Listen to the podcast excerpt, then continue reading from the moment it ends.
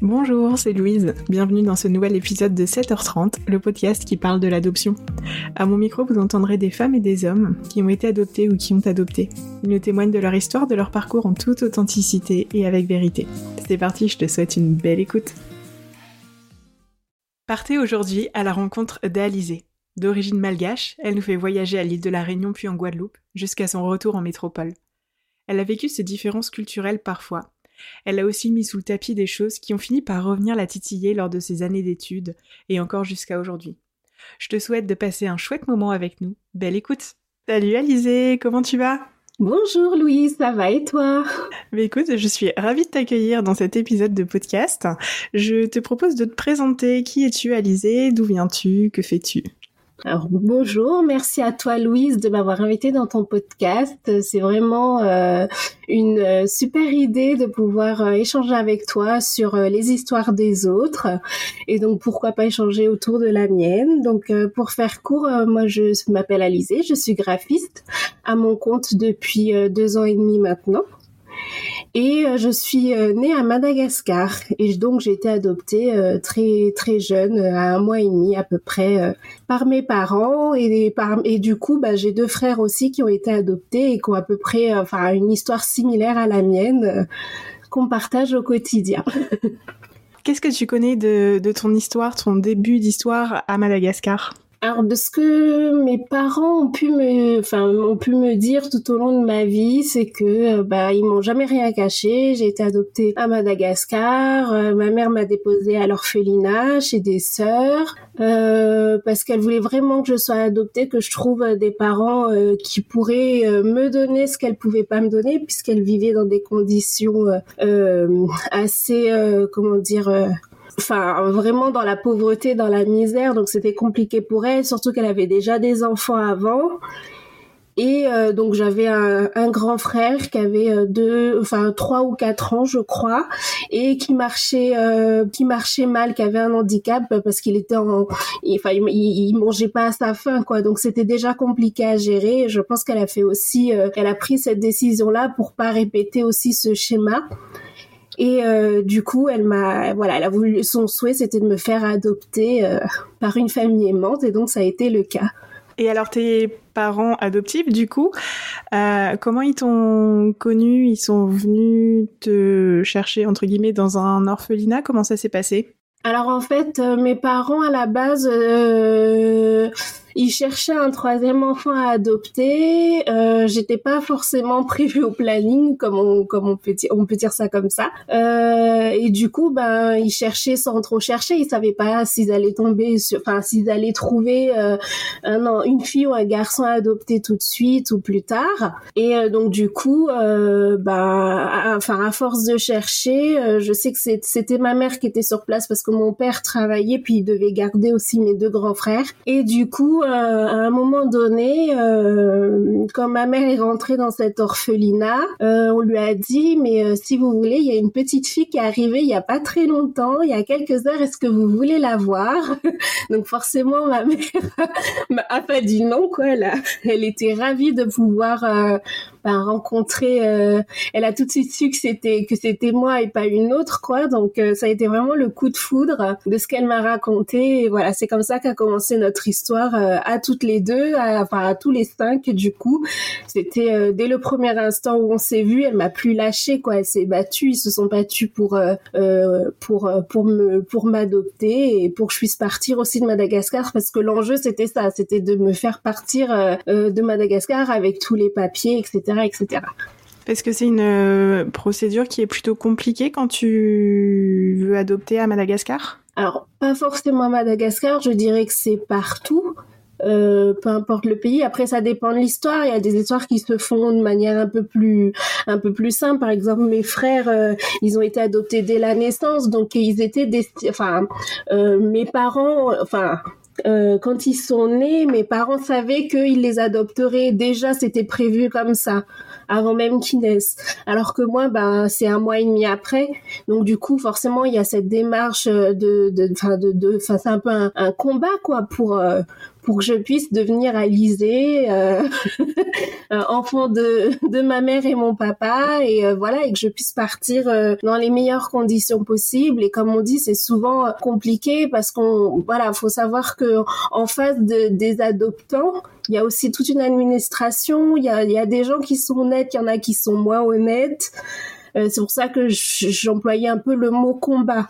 C'est-à-dire qu'il y a des choses sur lesquelles il faut pas céder. Et souvent, euh, dans des, dans ces, dans les, les histoires d'adoption, euh, ils essayent de vendre les enfants, alors qu'un enfant, il est pas acheté finalement, ça s'achète pas. Après, bon, il y a toujours des cas assez compliqués, des histoires assez complexes, mais le but c'était voilà, c'était pas que qu'on me paye quoi, que c'est une adoption quoi. C'est pas, j'achète pas un enfant. donc voilà. Donc ils se sont battus pour euh, pour ça, pour euh, et pour ne pas céder parce que les gens ils demandaient, euh, enfin ils demandent toujours plus d'argent. Et donc c'est de savoir faire confiance aux bonnes personnes, aux bons organismes, de pas de pas rentrer dans des pièges où finalement on n'en sort pas. Mais oui, cet enfant c'est votre fille, c'est votre fils, et au final on se retrouve avec une situation où ah ben non, finalement cet enfant n'est n'est pas adoptable ou d'autres situations qui pourraient aller dans l'extrême. Mais pour le coup j'ai vraiment eu de la chance parce que mes parents avaient déjà adopté euh, deux enfants avant, donc euh, ils avaient un peu déjà de du vécu pour ne pas tomber euh, dans des pièges compliqués, quoi. Et donc, tu es arrivée en France, t'avais quel âge? Je suis arrivée en France, ben, j'avais un peu plus d'un mois et demi. donc j'ai vécu à Aix-les-Bains, enfin à côté d'Aix-les-Bains pendant deux ans environ. Et après, on est parti à la Réunion. Mmh, c'est sympa. Dépaysement total. ça fait quoi? Parce que quand on est enfant adopté, tu sais, on a un peu euh, retiré de notre pays d'origine. Euh, toi, tes premières années, tu te construis en France. Euh, tu rechanges de pays pour aller en, à la Réunion. Ça, tu l'as bien vécu? Euh, bah, je pense que oui. En tout cas, je me plaisais beaucoup à la Réunion. Et puis, euh, je pense qu'inconsciemment, comme mes parents ont toujours voyagé, ils aimaient beaucoup voyager, ils ont découvert plein de pays. Peut-être aussi qu'ils ont voulu nous transmettre ça. Et j'ai pas senti de cassure. Enfin, de, enfin, avec le recul, il me semble pas que j'ai eu du mal à me, à m'y faire à ce changement entre Madagascar, la métropole, la Réunion. Euh, En tout cas, euh, mes parents m'ont jamais dit que j'avais été euh, traumatisée de changer d'endroit, euh, dû au fait de changer d'endroit comme ça. C'était plutôt quelque chose de naturel et de sain, quoi. J'ai pas eu de mal à, à quitter la métropole pour la Réunion. C'était plus après et aujourd'hui où j'ai du mal à de déménager, j'en ai marre. Mais en tout cas, quand j'étais enfant, j'ai pas ressenti vraiment ce euh, de, tristesse ou d'angoisse à l'idée de déménager, quoi. Oui, et en plus, euh, il faut dire que la Réunion, c'est une île qui est quand même très hétéroclite aussi. Et donc, j'imagine que pour ta construction, ça a dû t'aider. Oui, tout à fait tout à fait. Il y a, ben, j'ai rencontré plein de personnes euh, de, de partout. Euh, euh, la Réunion, c'est vraiment une île où il y a toute, comment dire, toute origine, toute, toute culture. Les Indiens, les Chinois. Enfin, je rentre, je, je mets un peu des guillemets. Hein, c'est pas pour mettre les gens dans des cases, mais des origines tellement différentes, c'est tellement multiculturel qu'en fait, bah, moi, j'ai eu un peu cette sensation-là, de passer à la trappe, quoi je j'arrive, euh, personne me pose de questions. À l'école, j'étais pas plus embêtée que ça. C'était vraiment simple et fluide, quoi. Et puis même moi, je posais pas de questions aux autres. Je voyais, enfin, je voyais un enfant, même si il était, euh, il avait des origines ou en tout cas physiquement, enfin, il était indien ou chinois ou peu importe. Hein, euh, je faisais pas de différence quoi. Et j'ai toujours été élevée comme ça, euh, à ne pas faire de différence avec les autres parce que mes parents n'en font pas avec moi et n'en font pas avec mes frères et pourtant on se ressemble pas du tout pour le coup. pour la petite anecdote, mes frères sont nés en Polynésie, donc j'en ai un qui est maori, l'autre qui est typé euh, chinois, asiatique. Donc euh, quand on se balade ensemble, enfin moi, pour moi, c'est mes, enfin c'est mes grands frères quoi. C'est ma mère et mon père, ce sont mes parents et je fais pas de différence. Donc du coup déjà à la Réunion, euh, déjà petite, j'en faisais pas parce que j'ai été aussi élevée comme ça.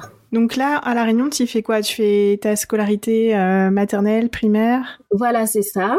Et je suis arrivée, euh, et du coup, je suis partie de La Réunion euh, en CE1, si je me souviens bien, pour une autre île. On était des baroudeurs dans l'âme. Et du coup, ouais, jusqu'à mon CE1, je suis restée à la Réunion et c'était vraiment euh, génial. Euh, l'île, euh, sur l'île, enfin tout, tout était bien. J'ai vraiment rien à dire de, de la Réunion. J'ai pas rencontré de difficultés tant que ça. C'est plutôt après où ça a commencé à se compliquer. Peut-être aussi en grandissant et bah, plus on grandit, plus on libère la parole, plus on, plus notre jugement aussi fait son chemin et on arrive à déceler chez les autres certaines choses et du coup je pense que c'est aussi le fait d'avoir grandi qui fait qu'il y a eu des situations un peu compliquées un peu compliquées un peu conflictuelles. Mais en tout cas euh, tout mon temps à la Réunion euh, j'ai jamais enfin on n'a jamais eu de problème quoi. Je garde que des bons souvenirs euh, de ce moment de ma vie. Et tu t'en vas tu t'envoles où après du coup après la Réunion? Du coup, après la réunion, je pars euh, aux Antilles, notamment en Guadeloupe, euh, parce qu'en fait, avec le avec le travail de mes parents et surtout de mon père, ils, on enfin, ils pouvaient être mutés euh, euh, dans différents endroits. Donc, on avait le choix entre rester à la Réunion, euh, aller en Polynésie, le rêve. euh, mais bon, on n'a pas choisi la Polynésie parce que ben toute euh, toute notre famille était en métropole, donc ça faisait vraiment loin pour le coup.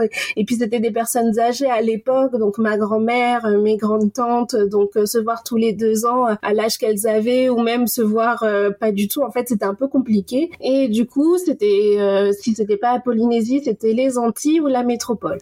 Donc euh, bon bah on s'était concerté, on en avait discuté, donc on a choisi les pourquoi pas les Antilles, c'est un peu plus près euh, de la métropole par rapport à la Polynésie et puis on connaissait pas quoi. Euh, on connaissait pas la Guadeloupe. Donc on est arrivé en Guadeloupe. Et là démarre l'histoire de ma vie, enfin la deuxième partie. qui semble avoir été un peu plus compliquée. Ouais, voilà, à certains moments, c'était compliqué. Alors, il y a beaucoup de belles choses, il y a des choses que j'ai adorées, mais du coup, j'ai fait euh, l'école euh, donc l'école primaire à partir du CE1 euh, bah, jusqu'au bac en Guadeloupe. Et à certains moments, j'ai commencé, oui, à ressentir certains clichés, certains certains, certaines gênes plutôt vis-à-vis des autres parce que moi, ben, comme à mon habitude, euh, c'est pas vraiment de l'innocence, mais enfin pour moi, les, les gens sont tels qu'ils sont. Je juge pas, je fais pas de, je mets pas les gens dans des cases. C'est vraiment pas ma personnalité. Et donc du coup, ben, quand j'ai quelqu'un en face de moi, j'apprends surtout à connaître la personne. Euh, euh, comme on dit, on juge pas un livre à, sa couverture. Donc et puis mes parents m'ont tout le temps répété ça, qu'il fallait vraiment, enfin ils m'ont vraiment inculquer cette valeur-là. Donc, euh, quand j'étais en face de quelqu'un, bah, qui soit de, de couleur ou de, comment on dit, de, enfin, typé différemment, je, m'en fichais un petit peu. Ce qui comptait pour moi, c'était bah, de connaître la personne et de me faire des copains comme, comme à, à cet âge-là, on a envie de se faire des copains. Et donc, dans ce que tu sembles dire, c'est que de l'autre côté, en fait, c'était pas vraiment ça leur démarche. Il y avait un peu de racisme, peut-être?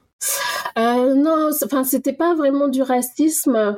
Euh, je dirais plutôt que, alors ils sont pas tous comme ça, hein, heureusement. Hein. Puis c'est, enfin après c'est partout pareil. Hein. Dans, dans chaque pays il y a toujours des travers, mais de, enfin ce que je, ce que j'en retire aujourd'hui, c'est que j'ai vécu certaines situations. Donc un exemple tout bête, euh, bah, c'était surtout au lycée où on sait que les gens ils peuvent être méchants. Euh, quand euh, ma, ma mère m'accompagnait aux réunions parents-professeurs euh, et que j'entendais dans mon dos, euh, oh, t'as vu, ta mère, elle est blanche. Euh, ça, c'était compliqué à gérer parce que, bah, pour moi, ma mère, elle est à côté de moi et, bah, j'ai pas de filtre. Je vois bien qu'on n'a pas la même couleur de peau, mais en quoi c'est, en quoi c'est un problème, en quoi c'est, pourquoi l'afficher en fait? Je, je comprenais, enfin, je comprenais pas pourquoi, en quoi c'est, en quoi c'est gênant c'était plus des petites réflexions comme ça et puis euh, et puis ben quand je me faisais des copains euh, ben c'était avec tout le monde et comme je je rentrais pas dans une case en fait j'avais l'impression qu'il fallait être dans une case et euh, comme je parlais pas créole mais je suis noire mais je me, enfin, j'étais copine avec tout le monde. à la cour de récré, j'allais voir un peu tout le monde. J'avais pas vraiment de groupe en fait. Euh, pour moi, tout le monde, tout le monde est gentil, tout le monde est beau, donc euh, c'était assez compliqué comme mentalité. Et, euh, et du coup, bah, forcément, des fois, ça dérangeait parce que les gens, euh, peut-être pour se sécuriser aussi, ils ont besoin de mettre euh, les personnes dans des cases. Or, moi, je rentrais dans aucune case, à part peut-être dans la case bounty, comme on m'a souvent appelé quand j'étais petite, c'est-à-dire noir à l'extérieur, blanc à l'intérieur. Donc, en plus, elle a des parents blancs, elle a des, elle a un frère qui est chinois, enfin, typé chinois, asiatique, un autre qui est typé maori. C'est quoi cette histoire, quoi? C'est quoi ce, c'est quoi ce mélange, c'est quoi cette famille? C'était un peu ça, euh, c'est un peu ce que j'ai ressenti en fait durant ma scolarité. Et c'est un peu en fait comme si on appuyait sur la différenciation quand tu étais là-bas, quoi. Voilà, c'est ça. C'est en fait pourquoi faire des différences? C'est vraiment le sentiment que j'ai que j'ai ressenti à certains moments. C'est pourquoi faire des différences? Après, il y a des gens extraordinaires. Hein. Je je dis pas que euh, que tout le monde était comme ça. Il y avait quand même euh, euh la, la plupart du temps, voilà, je enfin j'étais quand même bien. Mais c'est vrai que quand tu es face à une situation exceptionnelle comme celle-ci, comme le cas de cette rencontre oh t'as vu sa mère elle est blanche en chuchotant à l'oreille mais assez fort pour que on entende c'est c'est compliqué euh, c'est compliqué quoi. Faire j'imagine. euh, aux gens c'est bon en fait ça ça m'étonne même que les gens puissent dire ça donc euh, je trouve ça tellement euh, enfin, je sais même pas quoi dire parce que c'était enfin moi ça me viendrait pas à l'idée de de juger en fait c'était un peu un jugement aussi mm. quand on comprend pas on préfère juger plutôt que de s'intéresser et de savoir euh, ce qui se cache dessous mais si je leur expliquais d'où je venais euh, enfin comment j'en suis arrivée là je sais pas pour autant s'ils comprendraient et s'ils changeraient euh, de de enfin de, de, de, de mentalité quoi. On, on, raconte pas son histoire euh, au premier venu sous prétexte qu'on doit se défendre euh, de ces de ces arguments-là, enfin de ces jugements-là. On n'a pas à se défendre et j'avais pas à me justifier, mais c'était du coup c'était compliqué, euh, c'était compliqué par moment quoi. Et ça, t'en parlais avec tes parents? Euh, ben, J'en avais parlé euh, à ce moment-là où cette situation s'est passée. Euh, j'avais plus mon père, donc j'ai perdu mon père, euh, j'avais 12-13 ans. C'était mi, mi, mi cinquième ou quatrième, non, début quatrième plutôt. Et euh, donc j'ai perdu mon, mon, mon père euh, à la préadolescence et donc c'était aussi compliqué. Et comme euh, dans mon dans mon collège à l'époque, je m'entendais pas beaucoup avec les autres. c'était assez compliqué. Puis même j'avais par exemple une prof, bon je nommerai pas, mais j'avais une prof. même je sentais un peu de de enfin de racisme. Elle le criait haut et fort devant la classe. Mais de toute façon, toi tu comprends pas. De toute façon, toi, euh, ta mère, elle est blanche, donc, euh, mais devant tout le monde. Et enfin, c'était compliqué de mettre les élèves, euh, enfin les gens déjà de, de, base dans des cases comme ça. C'est, c'est vraiment un, truc que je comprenais pas. Et puis bon, il y avait d'autres problèmes après qui qui se mettaient en place. Il y avait aussi le fait que la classe était pas forcément était un peu bruyante, etc., etc. Ce qui m'a amené à changer de collège. Donc je suis rentrée dans le privé parce que je, enfin le public c'était plus possible là où j'étais. Donc je suis rentrée dans le privé et là, bah, ça s'est calmé quoi. J'ai euh, j'ai rencontré des personnes formidables, des amis d'enfance que j'ai encore aujourd'hui, qui connaissent mon histoire, qui me jugent pas pour autant.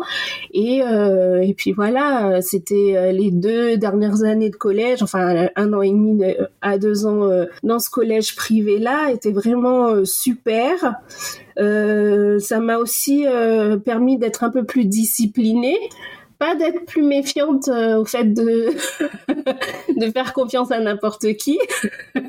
Mais ça, il y avait ma mère pour me le rappeler que tout le monde n'était pas mes amis, qu'il fallait que j'arrête de considérer tout le monde comme mes amis. Mais c'était peut-être aussi du par rapport à mon histoire, je faisais trop confiance aux gens facilement. Euh, ah ben parce que je m'entends bien avec cette copine là, euh, c'est mon amie, c'est mon amie, c'est mon amie. Et après, au bout d'un moment, ben elle me décevait. Enfin, j'étais déçue parce qu'il y avait des histoires et qu'on se fâchait. Et, et du coup, ben ma mère était là pour me rappeler que voilà, il y a des personnes qui sont bien, d'autres personnes ce sont pas tes amis. Fais attention à qui tu fréquentes, etc., etc.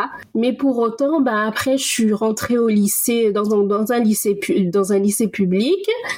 Euh, et, euh, et ben là, dans l'ensemble, ça s'est bien passé, à part ces quelques, ces quelques petits pics, euh, enfin ces quelques petites situations où ah, sa mère elle est blanche, etc., etc. Mais sinon, dans l'ensemble, bah, j'étais, en fait, j'étais copine avec tout le monde.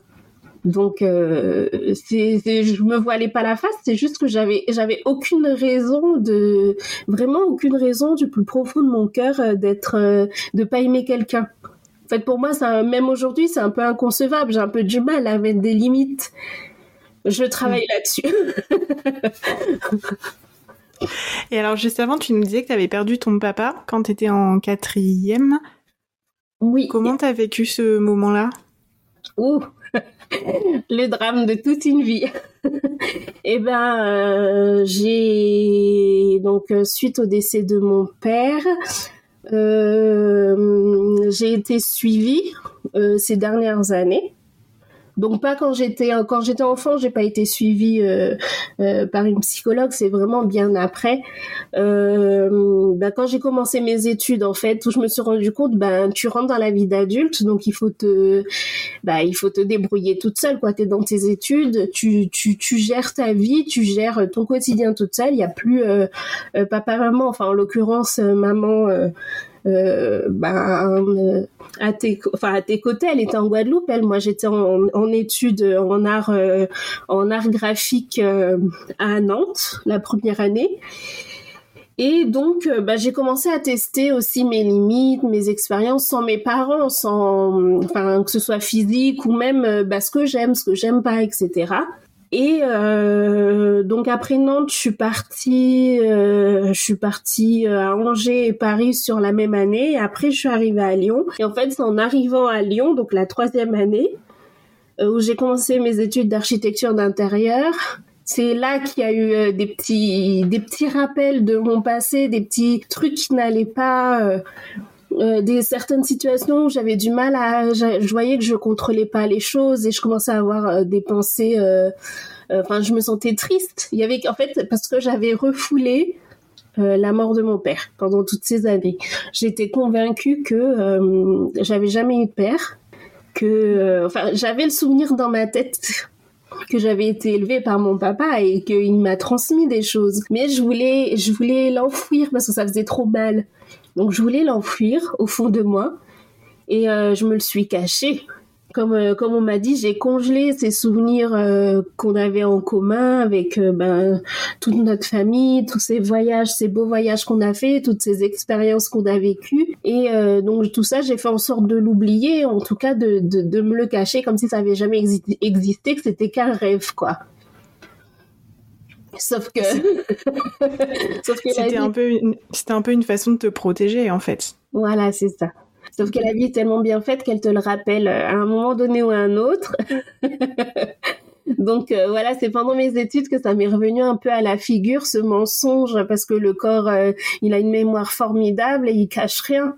Donc quand ça va pas, euh, ça va pas. Quand euh, à force de mentir et de prendre, de, tout prendre sur soi, euh, ben la, comme on dit, le verre il déborde quoi. Donc là c'était un trop plein d'émotions que je n'arrivais pas à gérer, que je ne comprenais pas. Et c'est après que je me, enfin en, étant suivie avec quelqu'un, c'est elle qui m'a dit mais en fait les émotions que tu ressens là en ce moment, c'est les émotions de ton passé que tu as congelé. Donc c'est toute ton histoire que tu as mis de côté. Et euh, enfin, c'était vraiment, j'avais le sentiment que je n'avais jamais eu de père. Donc c'est, en fait, je me suis euh, comme si j'avais fait, j'avais effacé ma mémoire. J'étais vraiment, même moi, j'étais choquée, quoi, euh, de, de, enfin, de ce que le corps est capable de faire. Et du coup, tu as, hum, été invité, j'imagine, à te reconnecter justement à, tes, souvenirs avec ton papa, à tes émotions et tout ça? Ouais, ouais. Comment t'as as euh, vécu ce moment-là? euh, Au début, je l'en ai voulu. Je l'ai pas senti. Euh, enfin, je l'ai. C'était pas. Je, je sais pas si je peux dire que c'était un abandon. Je lui en ai. Je, je lui en ai. Enfin, je, je lui en ai pas voulu à lui directement. J'en ai voulu à la vie en elle-même parce que euh, euh, c'était pas tant pour lui parce qu'il est mort d'un cancer, donc euh, c'était pas de sa faute. Mais j'en ai voulu à la vie, à l'univers, je sais pas comment on peut appeler ça, je sais pas à une entité ou ouais à la vie. Et donc j'en ai voulu à la vie, donc je me battais contre elle. Donc à force de se battre contre la vie, ben on, on en vient à, à, avoir un schéma de pensée pas sain et du coup, c'est comment le gérer, euh, comment gérer euh, toutes ces émotions-là? Donc, j'en voulais à la vie, je commençais à être en colère, en vouloir à tout le monde, et ça avait aussi un impact sur mes choix, sur mon discernement. Dans mes études, ça enfin, ça n'allait pas non plus. Euh, parce que bah, j'étais pas faite non plus pour ce métier-là. J'adorais la partie déco, euh, le, côté conceptuel du métier euh, d'architecte d'intérieur, mais par contre après fallait, il y a le côté architecture. Avant de penser au papier peint et, et au mobilier, il y avait ce côté bâtiment-là, et enfin ce côté le bâtiment quoi. Et, et j'étais pas, je pense que j'étais pas prête non plus à, à m'occuper de moi parce que j'étais encore dans mon passé. Et je mm. pense que c'est pour ça que j'arrivais pas à me projeter et à m'investir euh, pour mon avenir si mon passé n'était pas réglé. Et est-ce que ça, hum, ça t'a invité à rechercher un peu plus d'informations sur ton, tes origines euh, biologiques? Pas du tout. Pas du tout. non, parce qu'en fait, je me... enfin, ma mère m'a jamais rien caché. Donc, elle m'a raconté toute mon histoire. Et elle m'a dit, si jamais tu veux faire des recherches, si jamais tu veux retourner à Madagascar et, voir un peu, enfin, retracer ton parcours, ton histoire, éventuellement rencontrer certaines personnes, il n'y a pas de souci, mais je, elle m'a toujours prévenu qu'il y avait peu de chances que je, que je puisse revoir ma mère euh, biologique parce que euh, on est enfin elle était tellement dans une détresse et dans une misère que ben je enfin je, je, vais je vais employer un mot euh, c'est pour euh, pour schématiser un peu mais on était on va dire c'est les bidonvilles en fait de Madagascar. Donc quand tu es dans cette misère là est-ce qu'au bout de tant d'années tu t'en es sorti? C'est compliqué à dire. Et puis comme c'est des des bidonvilles il n'y a pas forcément d'adresse et bien évidemment c'est après c'est c'est un autre combat hein, c'est un c'est un autre euh, ouais c'est une recherche euh, une, grosse recherche quoi. Donc euh, est-ce que j'avais envie de me lancer là-dedans? Est-ce que j'étais prête à me lancer là-dedans? Est-ce que j'avais les épaules pour encaisser la misère la pauvreté les bidonvilles? Alors que j'ai j'ai grandi dans le confort dans la sécurité même si on m'a jamais rien caché j'ai regardé des documentaires j'ai vu des films je sais très bien enfin j'imagine ce qui se passe mais est-ce de là à aller sur place et fouiller dans mon histoire. Même aujourd'hui, je me pose la question est-ce que j'ai vraiment envie de le faire? Parce que euh, euh, euh, voir la misère en face de toi, c'est pas forcément quelque chose de positif. Il faut avoir les, les, épaules, les épaules solides, quoi. Donc, tu as fait tes études, tu as commencé un accompagnement avec une psychologue sur ton histoire, etc. Qu'est-ce qui s'est passé ensuite? Euh, donc du coup, euh, comme euh, les études d'archi, euh, ça n'allait pas, c'était pas mon truc, et que moi j'ai toujours, j'ai toujours dessiné. Donc je pense que depuis toute petite, j'ai exprimé mon histoire. Je, m'exprimais à travers le dessin, la peinture, la couleur notamment. C'était vraiment mon truc et je le savais. Enfin, dès, dès mon plus jeune âge, j'avais, je me différenciais par l'art en fait. C'était mon point fort à l'école, euh, partout. Euh, c'était la matière dans laquelle euh, je m'exprimais complètement et sans sans réserve et sans honte et sans, sans difficulté finalement. Et je savais qu'il fallait que je fasse des études de toute façon là-dedans. J'ai fait un bac pour ça. Donc euh, c'était un bac littéraire, option art plastique et cinéma audiovisuel. Et c'est comme ça que je m'exprimais, c'est comme ça que je racontais mon histoire. Et je pense que j'avais besoin aussi de faire euh, ce, ce cheminement-là, cette thérapie. Euh, comme on dit, l'art c'est une sorte de thérapie aussi et donc de faire passer un message euh, à travers l'art. Et donc les études d'archi c'était un peu éloigné de, de ce projet-là, enfin de, de cette euh, cette façon de communiquer. Et euh, donc on m'avait proposé de, de partir plutôt en décoration d'intérieur Donc j'ai fait une formation professionnelle en décoration d'intérieur dont, j'ai été diplômée. Mais par contre pour trouver du travail après ça a été compliqué. J'ai pas trouvé de, de travail là-dedans. Donc j'ai je me suis réorientée. J'hésitais à l'époque entre l'architecture d'intérieur, la décoration ou le graphisme. Bah, comme ça j'ai essayé les deux. j'ai testé les deux donc ça m'a valu huit ans d'études. Mais du coup, le deuxième choix, c'était le graphisme. Et euh, bah, aujourd'hui, je suis graphiste à mon compte. Donc, euh, c'est que j'ai bien choisi. Le deuxième choix, c'était le bon et que j'ai pu m'exprimer à travers euh, cette profession-là. Et du coup, j'ai fait quatre années d'études à Lyon dans, dans le graphisme. Tu disais que tu faisais passer des messages à travers l'art. Et quel message t'avais envie de faire passer? Et peut-être quel message tu as encore envie de faire passer à travers l'art? Bah, je me souviens par exemple pour mes projets d'art plastique, enfin c'était beaucoup, c'était des messages assez assez subtils, hein, mais ça pouvait euh, par la couleur, il y avait toujours cette idée de, comme disaient mes professeurs d'art plastique, à chaque fois que tu tu fais un dessin sur une thématique que je te donne, c'est marrant parce qu'il y a toujours cette histoire de, euh, enfin de racines, euh, ce côté un peu historique. Tu vas chercher ton histoire personnelle, la enfin l'adoption entre guillemets. elle m'a pas sorti l'adoption, mais je, je, le dis, je le dis comme ça, mais ça faisait vraiment, il y avait une référence à mon vécu c'était euh, j'ai pas le mot là pour le dire c'était comme euh, comme comme si oui j'avais cette impression de de faire un peu mon arbre généalogique et euh, et bah mon de, de retracer mon, mon, mon destin enfin mon mon histoire depuis Madagascar jusqu'à aujourd'hui. Et je l'exprimais par la couleur par les formes. Quand je dessinais des femmes c'était toujours dans une gestuelle où elles dansaient un peu pour rappeler un peu l'Afrique avec le rythme la danse les couleurs chaude. Euh, un autre exemple, euh, quand on me demandait de faire une peinture, euh, une peinture de l'abstrait, euh, ben moi ça partait tout de suite un peu en vrille parce que je, je, je rentrais dans les tons rouge, orange, dans les tons chauds, euh, euh un peu à tendance euh, un peu cauchemardesque, mais c'était beau, mais il y avait une enfin il y avait une puissance dans la couleur et dans les formes. Elle me disait t'as quand même un côté torturé.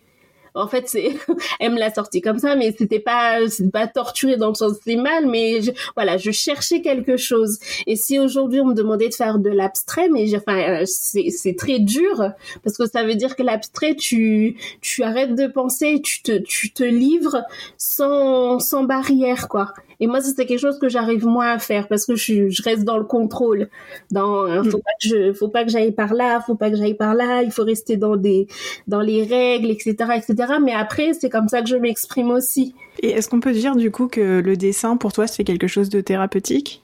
Ouais, complètement, complètement. C'est euh, bah aujourd'hui, euh, alors j'ai toujours dessiné, toujours fait de la peinture. Je prenais des cours de, de peinture en dehors de l'école. Euh, depuis toute petite, mes parents m'ont vraiment offert ce temps-là pour moi. Et mes cadeaux, pareil, c'était des, des, de la peinture, des pinceaux, etc. Et euh, alors autant j'étais pas bonne du tout en maths, au grand désespoir de mon père. C'était pas de la thérapie en plus. autant euh, la seule chose qu'il a arrêté, qui contrôlait pas, enfin que mes parents ne pouvaient pas contrôler, enfin quand je dis contrôler, je mets des guillemets, hein, c'était euh, l'art plastique où j'étais totalement libre, totalement moi-même, et du coup je me cherchais à travers cette matière-là. C'était le seul, le seul le seul moyen que pour m'exprimer en fait c'était par l'art. Et encore aujourd'hui hein, ça se ça se ressent dans mon style dans mes projets dans ma dans ma personnalité. Puis euh, euh, alors euh, jusqu'à jusqu'à il y a pas très longtemps je dessinais ben pour pour mes cours quand il y avait des projets à, à rendre en études à l'école et j'ai j'ai commencé à avoir du mal il y a quelques années à dessiner en dehors pour moi, vraiment pour moi, sans avoir une carotte euh, derrière, une note, euh, euh, un salaire à la fin du mois. j'ai eu du mal à vraiment m'investir là-dedans, mais pour mon propre compte. Et ben hier, j'ai j'ai repris mes feutres pro marqueurs, donc mes feutres à, alcool, et je me suis remise à à dessiner par la couleur et c'était génial et ça ça faisait bien 5 6 ans que je le faisais plus en dehors des des cours en dehors des obligations quoi. Oui, donc tu as retrouvé, tu as reconnecté à, au dessin pour toi, quoi. C'est génial. Ouais, je me reconnecte. Parce que je pense aussi que bah, j'ai 30 ans, bientôt 31, et je pense que je sens que l'année de mes 30 ans, c'est une phase, une longue phase, mais je rentre dans, un, dans une autre phase. Et je pense que c'est pour ça que peut-être que le, de recommencer le dessin, il y a quelque chose derrière aussi on rentre dans un nouveau cycle, dans un, une nouvelle, euh, enfin un nouveau palier quoi. Je suis en train de, de commencer euh, une nouvelle étape et du coup, euh, ben le fait de reprendre le dessin à ce moment-là, peut-être que c'est pas si anodin que ça. Alors j'ai une petite question. Tu disais un peu plus tôt que tu as pendant longtemps eu du mal à poser tes limites avec les, les autres, avec les gens, qu'aujourd'hui tu travaillais. Est-ce que tu y arrives aujourd'hui à poser des limites? Euh... Alors, très bonne question. Moi, ma enfin, à l'époque, en tout cas, je faisais confiance à tout le monde. Et quand je dis tout le monde, c'est vraiment tout le monde. Enfin, confiance ou en tout cas, euh, j'ouvrais la porte à, à, tout le monde et des fois à n'importe qui et pas forcément à des personnes bienveillantes et qui faisaient du tort après. Et euh, aujourd'hui, euh, que ce soit personnel ou professionnel, euh, mais ça, je pense parce que j'ai fait un, long travail sur moi depuis 7-8 ans où je suis accompagnée. Là, aujourd'hui, je suis plus dans la méfiance, voire des fois trop. Des fois, proche de l'isolement. De, ah bah, je, je préfère ne pas prendre de risques plutôt que de voir si cette personne est enfin euh, si avec cette personne euh, ça va donner sur une, une relation amicale ou pas euh, et comme on dit souvent, euh, avec moi c'est blanc ou noir. Euh, le gris, pour l'instant c'est compliqué, j'y arrive pas. c'est soit je suis complètement ouverte à l'autre, soit je me referme complètement pour me protéger parce que j'ai trop vécu, j'ai trop eu de, de, de choses et du coup par expérience je préfère ne pas y aller. Parce que si je reste dans cette nuance de gris, on schématise par la couleur, ça c'est drôle. si je reste dans cette nuance de gris, bah il y aura toutes les émotions qui vont aller avec. C'est bah oui, tu, tu es en contact avec cette personne-là, tu lui fais confiance, enfin voilà, normal, euh, dans quelque chose de sain, et en même temps tu restes sur tes gardes parce qu'on sait jamais. Et ça, j'ai mm. du mal euh, avec ça. Il y a le côté un peu peur d'être déçu en fait euh, dans une nouvelle relation. Ouais, c'est un peu ça. Mm. Et aussi parce que maintenant j'apprends, je pense qu'avec euh, l'expérience, mais pour tout le monde, euh, à partir d'un certain âge, on fait beaucoup de tri et de sélection.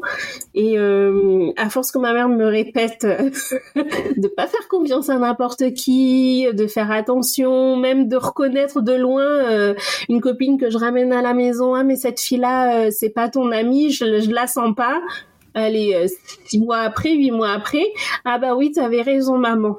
Donc c'est qu'elle aussi, elle a, elle avait le flair euh, pour détecter de toutes les façons, que ce soit six mois après ou euh, euh, ou huit ans, dix ans après, elle, elle avait le flair et elle avait raison. Parce que cette personne-là, au but du compte, elle m'a rien apporté à part me détourner de mon chemin. Donc donc voilà. Et aujourd'hui, je, je je je rentre dans une nouvelle phase de la relation avec les autres. Euh, après, euh, peut-être dans l'extrême, parfois, préférer ne pas prendre de risques au, euh, de peur d'être déçu, c'est peut-être aussi un peu extrême. Et c'est ce que je suis en train de travailler en ce moment, c'est euh, cette nuance de gris, comment la trouver, comment être dans le juste milieu sans aller dans les extrêmes? Parce que de toute façon, la vie est faite comme ça, il faut prendre, il faut savoir prendre des risques, et que si on n'essaye pas, ben on n'a rien, on n'obtient rien. Et euh, moi, je suis pas du genre non plus à m'isoler. J'aime, euh, je suis très sociale, euh, sociable comme fille. j'aime, j'aime sortir avec d'autres personnes. j'aime aller au restaurant, au cinéma. J'aime faire plein de choses avec les autres, des balades. Enfin voilà. là, de par, du, depuis que j'ai commencé mon entreprise, je me suis inscrite au sein de réseaux entrepreneurs et parce que j'aime le contact humain avec les autres et parce qu'on découvre bah, de très très belles personnes. Euh, suite à suite à ça. Donc euh, j'aime faire des rencontres. Après, c'est comment les gérer, comment gérer les émotions qui vont avec.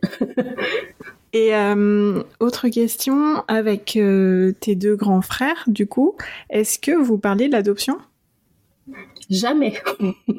non, on en a, on n'en a jamais parlé. Euh, je pense qu'après c'est c'est particulier, c'est propre à chacun, mais euh, on en a. Il me semble pas qu'on en ait parlé une seule fois. Et en général, quand, si on en a parlé deux ou trois fois, c'est parce que mes parents étaient avec nous et qui nous posaient des questions euh, à nous trois. Mais jamais je me suis assise à côté d'un de mes frères en me disant oui, qu'est-ce que tu as ressenti euh, vis-à-vis de ton histoire, vis-à-vis de l'adoption, etc. La seule chose que je sais, par exemple, c'est que euh, mes frères, euh, ils sont nés à Tahiti. C'est pas pour autant qu'ils veulent y retourner, enfin y vivre, etc., etc. Et par contre, on a fait quand on était plus jeune, on est parti à Tahiti. Euh, ils ont rencontré leur famille euh, biologique. Euh, donc on l'a fait. Enfin, mes parents ont fait ça pour eux, ce chemin-là pour eux. Après, on est revenu à notre vie normale et on n'en a pas vraiment reparlé, mais est-ce que c'était à faire ou pas? Enfin, en tout cas, sur le moment, ils n'avaient pas l'air gênés, mais on n'en a pas plus reparlé que ça. Et euh, il n'y a pas si longtemps que ça, mon frère, euh, sa, sa sœur euh, biologique l'a recontacté euh, parce qu'elle se rappelait que bah qu'il avait une une sœur c'est marrant une sœur noire euh, appelons un chat un chat. Et donc euh, ben elle a vu mon nom sur sur Facebook donc elle a fait le lien et donc voilà. Après je sais pas ce que ça a donné et bon après ça, ça lui appartient sans rentrer là-dedans mais du coup moi enfin j'ai trouve je trouve ça formidable les réseaux sociaux pour ça. Là au moins je cauchemardais une fois j'ai fait un cauchemar euh, j'ai cru qu'on m'avait contacté aussi sur Facebook, donc c'était euh, un frère ou une sœur, je sais plus exactement. Et euh, bon, par contre, c'était pas idyllique, c'était, enfin, c'était bizarre hein, comme rêve, mais euh, euh, que la personne elle me contactait, ah, bah, je suis ta sœur, etc., machin, ou ton frère. et en fait, c'était pour me demander de l'argent. Je sais pas pourquoi j'ai fait ce rêve-là, et je sais que ma mère m'a toujours prévenu que, ben, comme c'était la pauvreté, la misère, on sait très bien ce qu'il y a derrière, souvent tout ce qui va avec, quoi. Mais des fois, je, inconsciemment, j'en rêve, tu vois, de cette oui, Il y a des... Euh. Ouais, il y a des trucs qui se passent dans la tête quand même, des fois, sans, sans forcément comprendre ce qui se passe. Ça, tu as l'occasion d'en parler à ta, à ta psychologue, par exemple? Euh, oui, on en, on en parle assez souvent. Euh, en fait, ça, c'était forcément lié à une problématique du moment. Euh, donc, bah, comme je te disais là, ces derniers temps, je suis plutôt dans la relation avec les autres comment gérer mes émotions, euh, comment travailler cette nuance de gris, euh, comment euh, voilà, là mon challenge de de 2022, enfin c'était mon challenge de 2022 et ça va continuer sur 2023, c'était de me c'est de me créer des projets pour moi. Euh, donc bah, finalement de me créer une vie en, dehors de la sphère familiale, en dehors de, bah, de toute l'histoire qu'il y a eu, de tout ce que j'ai vécu, euh, de, de, penser à moi en fait. Euh, en dehors de l'adoption, en dehors de, en dehors de ma famille, qu'est-ce que j'ai envie de créer pour moi, qu'est-ce que j'ai envie de faire euh, de dans ce monde, qu'est-ce que, quelle est ma place, euh, qu'est-ce que j'ai envie de raconter, euh, est-ce que j'ai envie de transmettre quelque chose ou tout simplement de me faire plaisir? Et ça, c'est compliqué. c'est compliqué parce que tu as le sentiment d'avoir vécu pour les autres pendant longtemps et du coup te recentrer sur toi aujourd'hui, c'est compliqué, c'est ça? Ouais, je voulais faire, euh, euh, je voulais faire la fierté de mes parents, leur mmh. rendre, euh, c'est bizarre à dire, mais leur rendre ce qu'ils m'ont, ou en tout cas essayer de leur rendre ce qu'ils m'ont donné. Sauf que ça marche pas comme ça et c'est c'est pas ça. C'est une c'est une histoire d'amour.